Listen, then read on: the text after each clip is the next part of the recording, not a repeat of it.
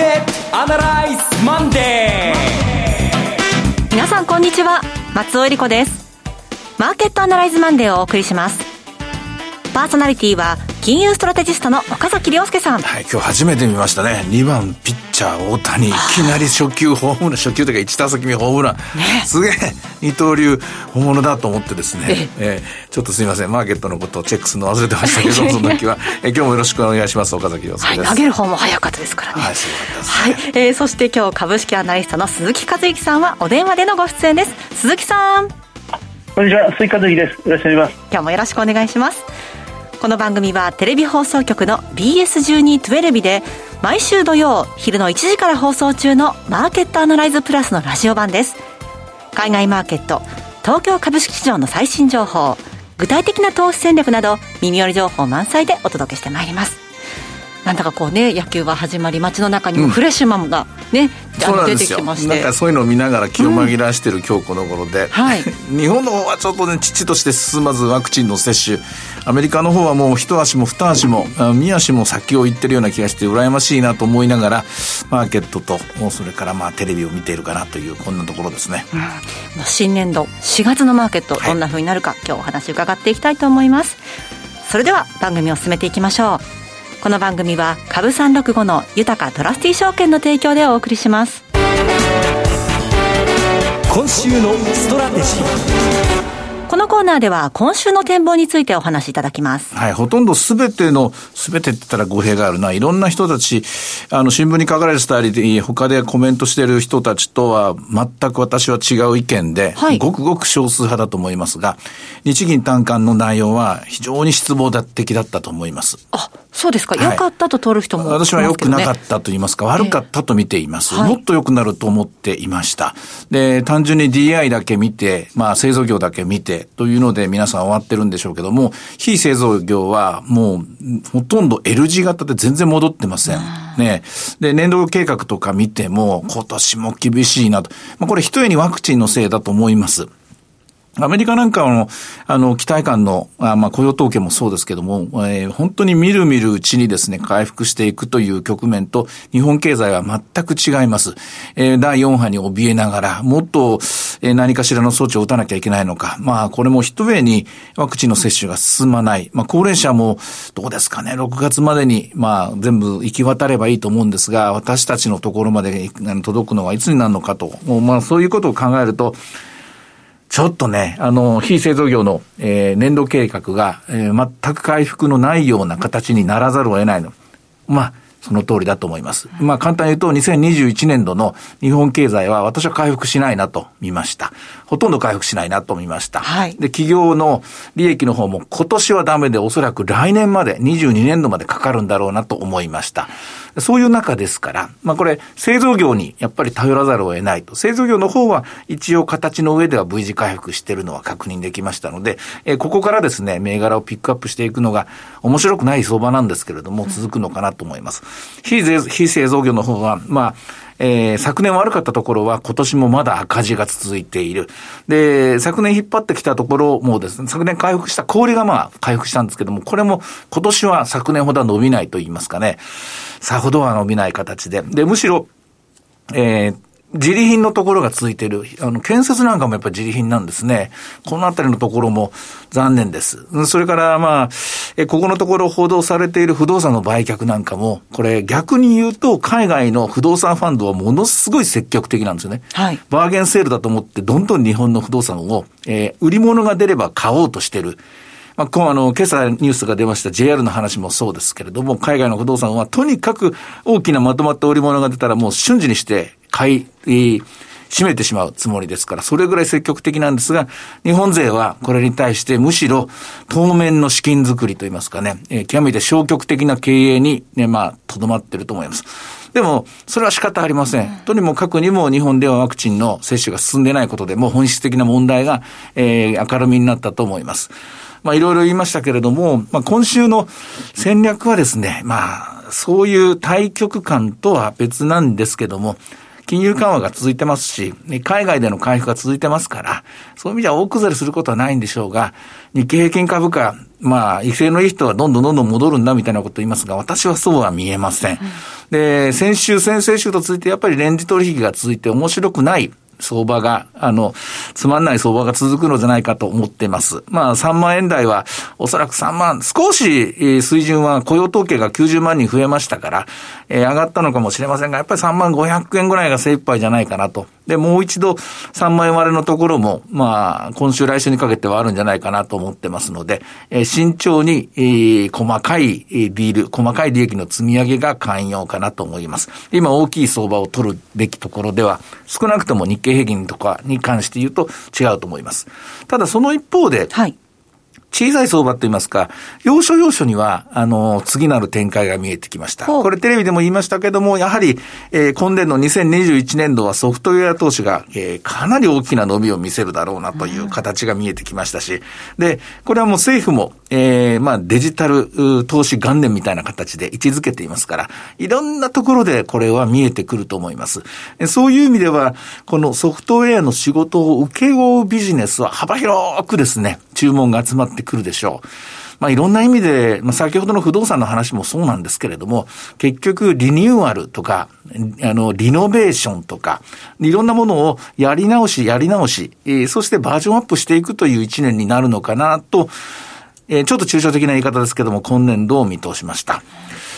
あと、まあ、今週に関して言うとですね、はい、えー、ほとんどこれは話題にはなっていませんが、4月7日水曜日、アメリカの、えー、時間の朝発表になるんですかね、FOMC の3月16、17日改正分の議事録が発表になります。はい。これをね、注目してます。我々は4月8日の朝見ることになると思うんですけれどもね。まあこれ、あの、最後まで全部訳してくれる人はいませんので、まあ、あの、部分部分をカッティングしたものを見てみるだけでいいと思うんです。で、何をポイントとしてるかというと、あの、テーパリングについての議論ですね。はい。これあの、えー、今からあ8年前に、えー、2013年の5月に当時のバーナンキ議長が突然、えー、記者の質問に対してそろそろ出口を考えるべきところだって言って、えー、まあ不意な、不用意な発言をしてそこからバーナンキショックが起きたと言われがちなんですが、うん本当の本当はですね、その前に、テーパリングをこの世の中で最初に話したのは、バーナンキ議長じゃないんですよ。あ、違う人だったと。ね、本当は、その前の4月30日、5月1日だったと思うんですけども、FOMC があって、その中で、はい、えー、一部の FOMC 参加者が、えー、金融緩和政策の終了について議論すべきではないかと発言したんですよ。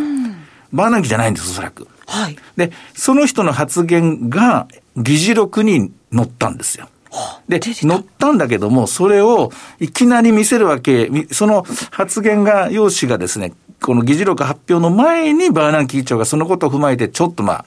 話したんですね。で、まあこれ、あの、まあ、どっかの国と違ってですね、かの国では議論したことは全部記載されますので、はい、虚偽の記載はないことが前提ですから、えー、今後 FOMC のたびに誰かが言うと思うんですよ。えー、このままでいいのかとか、テーパリングの議論はとか、えー、なんといっても失業率6%まで来ましたし、テレビでも言ってますけども、アメリカでは不動産価格が2桁の上昇を続けてますから、えー、ずっと金融緩和しているわけにはいかないのは分かってますからね。でそういう意味では、どっかのタイミングで FOMC で、えー、出口戦略について語られることは間違いないわけです。で、その最初の、えー、ワンワードが、えー、この3月の16、17日にあったとすれば、それを確認するのがこの議事録なんですね。はい。で、これを見ると、もしも何らかの形でそれが書かれていたら、えー、一人の人間でも、たった一秒の、たった一人の人間でも、えー、それに対して、えー、議論の必要だということを言えば、それはテーパリングの始まりですから、そういう意味では、4月8日の朝になりますけども、このニュースの内容を気をつけて見ておきたいなと、私も自分自身でも戒めているところです。うん、8日はパウエル議長が講演というのもありますね。はい。だから、あの、ちょうど、バーナンキさんもこのタイミングで何か言うわけですよ。あの、言ったわけです。あの、ね、8年前はね。はい。でもまあ、バーナンキさんのように、えー、さほどそういう政策とか経済とか理論とかのプロではないので、パウエル議長はあのようにはせずに、むしろ議事録はそのまま、スーッと皆さんどうですかと、こんな風な議論をしてるんですよと見せると思うんです。で、まあ、おそらく、えー、7、8割の確確率で3月の段階ではまだ何にも議論されてないんじゃないかなと思うんですが、一応チェックしておく必要があるのとともに、ここから先は FOMC のためにその後の議事録が非常に重要なえー、ポイントを占めるということになると思います。はい。議事録チェックしてみましょう。はい、えー、鈴木さん、今週のスケジュールで見てみますと、日本では決算がちょこちょこ出てきますね。はいそうですね、あの今週と来週の半ばが、あのもう早くも小売企業の2月、8月決算の小売企業の決算ピークを迎えますので、はい、まあ、今日あたりからかなり活発化していくということになるんだと思うんですね。あの先週はもうすでにニトリのような企業がいくつか発表しておりまして、あのまあ、株価の方はニトリはあまりパッとしたものにならなかったというのは実情ではあるんですが、あの大事なのは、決算の数字も大事ですし、その後の株価の反応ももちろん重要ですけど、要は企業経営者がその今期、このまあ、小売企業でいうと、2022年2月期に向けて、どういう方法であの、まあ、舵取りをしていくかということに対しての所信表明演説ですよね、えー、アナウンスメントがあちこちから出てくると思うんです。まあ、企業のトップが直接語るということもあるでしょうし、決算単身や決算説明資料の中にもう書き込む、盛り込むということもありますし、あの中期経営計画を組み直すということもあるでしょうが、それが非常に重要なんだろうなというふうに思いますね。あのあのやっぱり大きな分岐点に来ていることは間違いなくて、はい、世の中が変わるとか、時代が変わるとか、そういう、まあ、裸駅に来てるのは間違いなくて、でそういう時にもうみんなもう状況わからないという中で、企業経営者は舵取りをしなくちゃならないという、何が何でもその方針を示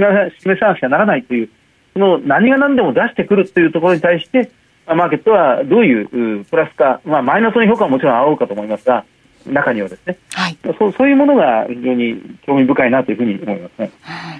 島村ローソン、セブンアイ、それからファーストリテイリングに安川電機など、まあね、たくさんありますけれども、鈴木さんが注目されているのは、どういった企業でしょうか？あのもう目に見えて変わっているのはコンビニですね、はい、コンビニは店舗のレイアウトとかあの、まあ、商品構成をもうこの半年間でがらりと変えましたし、あの家飲みの、まあ、ブームとか、あのまあ、内食っていうか、家の中で食事をするっていうものに対するあの品揃えを、まあ、拡充しまして、まあ、冷凍食品も増やしたりなんかして、でもうそれは私たちは目に見えて、えー、あ素人判断でも目に見えて変わったなってことは分かるんですが、まあ、それに対するそのバックヤードの方ですよね、裏側はどう変えているのかっていうのを、あ,、まあ、あまり企業経営者は語ったり、決算説明書に盛り込んだりはしないもんなんですが、まあそういうものを少しでもあの、まあ、外部から見えるところから、まあ、把握していく、まあ、推察していくというのが、あのこれから大事ですね。それから先ほど岡崎さんからあの日銀短観を受けて、ちょっと銘柄の選び方変わってくるかなというお話ありました。鈴木さんは日銀短観を受けていかがでしょうか？あの私は今回の参観もやはり非常に重要だったなというふうに思うんですが、はい、私の場合、いつも見るのは あのその全体の大企業、製造業、業界判断 DI っていう全体トータルよりも、まあ、一つ一つの業種ですよね、業種がやはり同じように業況判断 DI を出してますんで、うん、それが前回後、3か月前に比べて、どういう形で変化したのかっていうところが非常にあの興味深いですよね、はい、あの絶好調のところってやっぱり好調なんです、あの小売りというのは、一口に小売りといってもたくさんあって、今回見ても、小売セクターというのは好調組に入るんですよね、はい、あの業況判断 DI だけを見ると。えーと、と今回は前回のその12月に3か月前に出たのは、えー、足元の業況判断に小売だけを取ってみると23です、えーえー、良いから悪いを差し引いたのが20相当高い数字で、先行きの見通しが3だった。現状、3か月前、現状23が先行き見通し3で出てきたものが、今回出てきた小売セクターだけの業況判断は19になってるんですね。3ヶ月前、3で見ていたものが足元19で出てきていて、で先々やっぱり少し弱めに8で今見てるんですけど、3ヶ月前のその今を3で見ていたものが3ヶ月経過してみたら19まで増えていたとは、やっぱりこれは小売にもいろいろありますので、はい、好調だなっていうふうにあの捉えることができるんですよね。DI で見ると確かに V 字回復してるんですけども、計画で見ると全然回復してないと。これがポイントなんですよ。だから DI、つまり感覚的にはそこを打って戻っている。しかし利益水準は、えー、小売の場合は多分3年前だったかな。ね、その水準から見るとまだマイナス圏内で。えー、ほとんどの企業が、まあ、ピークをつけたところから凹んだまま戻りが鈍いというのが今回の DI なんです。で、その年度計画を見て、DI を見た人はほとんど、えー、これめでたしめでたし、景気回復だということで強気シナリオを書くんですけども、年度計画を見た私は違うという意見を出してますね。またあのコロナウイルスの変異種のね、感染者の増加なども今後影響が出てきそうですよね。うん、まあこれについては、とにもかくにもワクチンをどんどんどんどんこう、量なんですよね。人なんですよ。だから一番早く国民の何割という、まあ地域の問題とかもあるかもしれませんけど、一番早く数を増やすことを政府にはその作戦を考えてもらいたいと。まあ確かに平等にとか均等にとか日本人的な対応も必要なのかもしれませんが、これ量なんでね、何人打つかということが問題ですからね。まあこればっかりはマーケットの外で繰り広げられる問題なんですけども、日本経済の2021年度のはっきりとした足かせになりましたね。さて、では今日の株三六五の動きはいかがでしょうか？はい、株三六五もスタートは、えー、飛び、3万飛び飛びの68円から始まって257円まで買われるところがあったんですが、えその後、若干利食われて、現在は3万飛び121円というところです。やはりまあ、あの、日経平均に関して言うと、まだ大きなレンジのですね、水準の切り上げ、切り下げ、そういう形にはなってないと思いますね。はい。えー、ドル円は110円57銭から58銭で、えー、11時半現在取引されています。さて、いろいろ展望していただきました。今週末土曜日には午後1時から放送します。マーケットアナライズプラスもぜひご覧ください。また、Facebook でも随時分析レポートします。以上、今週のストラテジーでした。ではここでお知らせです。株365の豊トラスティ証券より鈴木さんがご出演される動画コンテンツの情報です。豊トラスティ証券では投資家の皆様の一助にと動画コンテンツの充実を図っています。岡崎良介さんやゲストを招いた動画など、充実のラインナップをタイムリーにお届けしています。現在は鈴木和之さんが2021年注目テーマと鈴数注目株についてお話ししています。さあ、鈴木さん、日本株、この春どうでしょうね？あの、そうですね。あの、日本株、株式投資は、あの、二つのやり方があるって一般に言われるんですよね。はい。あの、順張りと逆張り。順張りっていうのはもう良いものがさらに良くなるっていう輪をどんどん追っかける、今でいうと半導体関連株みたいなんですね。逆張りっていうのはずっと悪かったものがそろそろいいかなと、まだ先ちょっと厳しいかもしれないけど、そろそろ買ってもいいかな。今だったら造船業界のようなところですね、あの、はい、今回の日銀短観のその業種別の判断で一番悪かったのはやっぱり造船というところですから、そのまあ、造船に限らず、その良い方と悪い方が今混在しているという状況ですので、どちらでも今、チャンスが訪れるようなのが日本株の今の位置だというふうに私も思いますね。さあ、この後どんな風になっていくのか、ぜひ動画をご覧ください。え、この動画、コンテンツご覧になれたい方は、豊かトラスティ証券のホームページから、投資情報の豊かマーケットを開いていただき、ひろこのスペシャリストに聞くの鈴木さんのコンテンツをクリックしてください。またこちらは YouTube からも検索ご覧いただけます。アーカイブも充実していますので、岡崎さんのコンテンツなどもご覧になっていただきまして、アンケートにもぜひお答えいただければと思います。さあ、今すぐ豊かトラスティ証券の YouTube チャンネル、豊か TV を検索。以上、株365の豊かトラスティ証券から動画コンテンツの情報でした。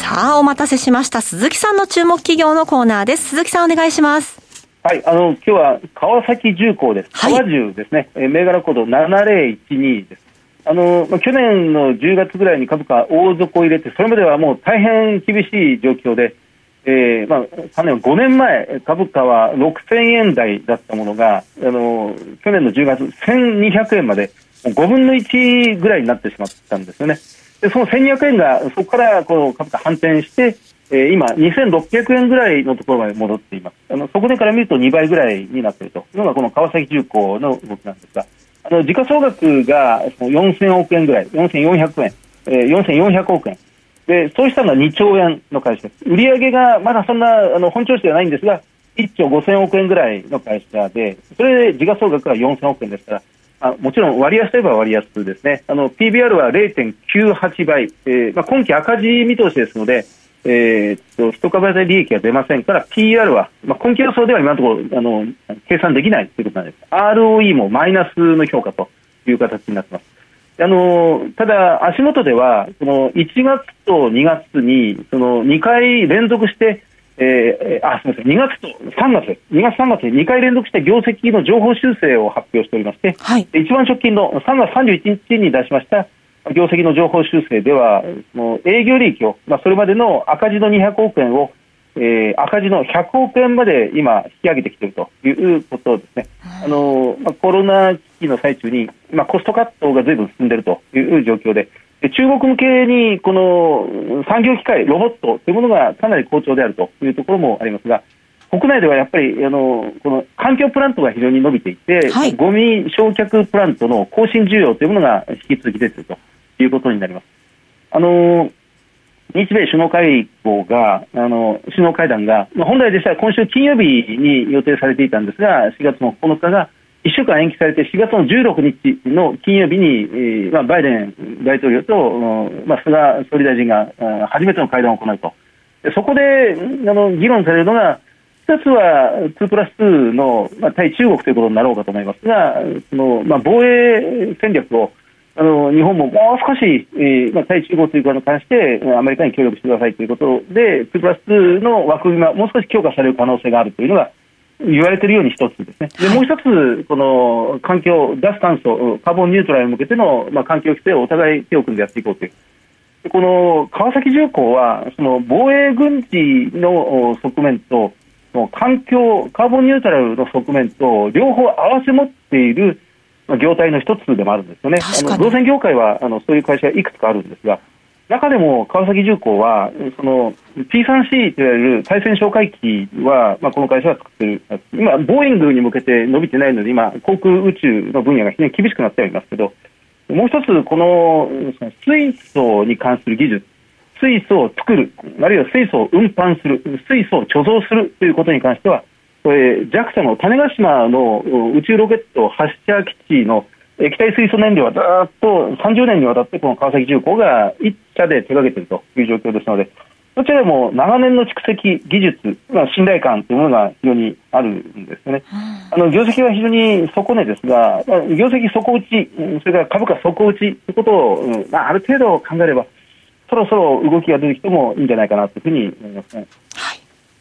はい川崎重工でした。水素ですね。一重に水素ですね。これが全てのエネルギー源になってくれたら、日本はものすごい、まあ、ターンオーバーですね。変化が起きると思いますね。